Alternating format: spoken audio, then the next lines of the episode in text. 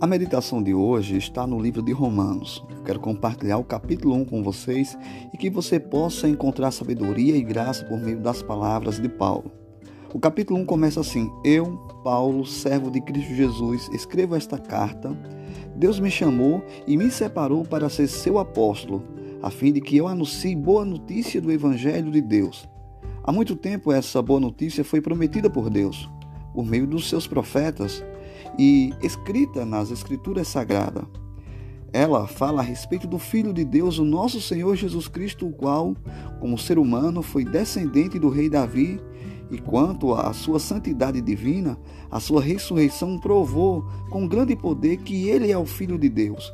Por meio de Cristo, Deus me deu a honra de ser apóstolo no serviço de Cristo para levar pessoas de toda, de todas as nações a crer em Cristo e a serem obedientes a Ele. Entre essas pessoas estão vocês que moram em Roma, a quem Deus tem chamado para pertencerem a Jesus Cristo. Por isso eu escrevo a todos vocês que estão em Roma, todos vocês a quem Deus ama e a quem tem chamado para serem o seu próprio povo. Que a graça e a paz de Deus, o nosso Pai, e do Senhor Jesus Cristo esteja com vocês. Em primeiro lugar, por meio de Jesus Cristo, dou graça ao meu Deus por todos vocês, pois no mundo inteiro se ouve falar a respeito da fé que vocês têm. Eu sirvo a Deus com todo o meu coração, anunciando a boa notícia a respeito do Filho de Deus e testemunhando de que digo a verdade. Ele sabe que eu sempre lembro de vocês e oro por vocês e peço a Deus que se for da sua vontade, ele faça com que agora eu possa ir visitá-los, pois eu quero muito vê-los, a fim de repartir bênçãos espirituais com vocês, para fortalecê-los, quer dizer, para que nos animemos uns aos outros por meio da fé que você, que vocês e eu temos. Meus irmãos, quero que saiba que muitas vezes resolvi ir visitá-los, mas muito fui impedido até agora de fazer isso, pois eu gostaria de que o meu trabalho produzisse resultado entre vocês, também como tem acontecido entre outros não-judeus, pois é meu dever pregar a todos, tanto aos civilizados como aos não civilizados, tanto aos instruídos como aos sem instrução. É por isso que eu quero anunciar o Evangelho, também a vocês que moram em Roma.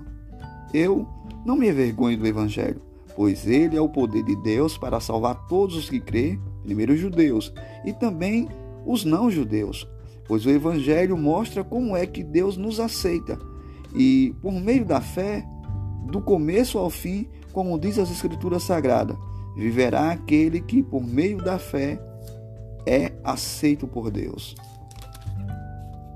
Do céu, Deus revela a sua ira contra todos os pecados e todas as maldades das pessoas que, por meio das suas más ações, não deixam que os outros conheçam a verdade a respeito de Deus.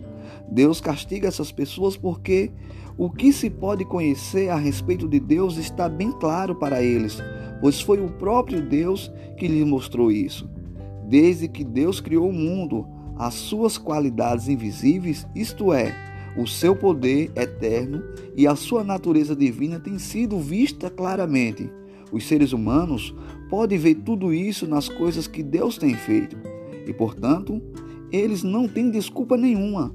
Eles sabem que Deus é, mas eles sabem quem Deus é, mas não lhe dão glória que ele merece e não lhe são agradecidos. Pelo contrário, os seus pensamentos se tornaram tolos e as suas mentes vazia está coberta de escuridão.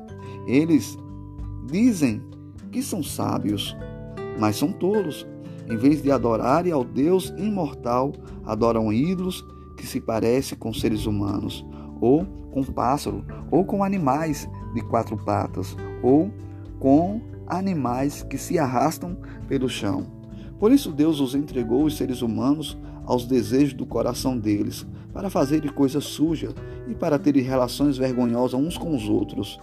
Eles trocam a verdade sobre Deus pela mentira e adoram e servem as coisas que Deus criou em vez de adorar e servir ao próprio Criador, que deve ser louvado para sempre.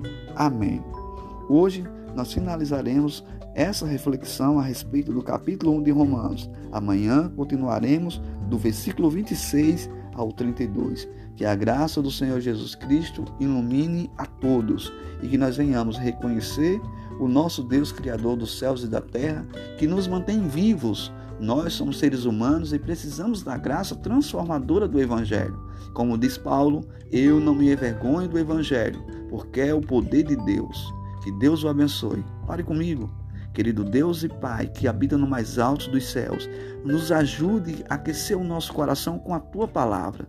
Nos aproxima das santas escrituras sagradas, para que nós venhamos refletir, Senhor, a natureza linda de Cristo Jesus. Dá-nos a tua, a tua paz, perdoa os nossos pecados, em nome de Jesus Cristo. Amém.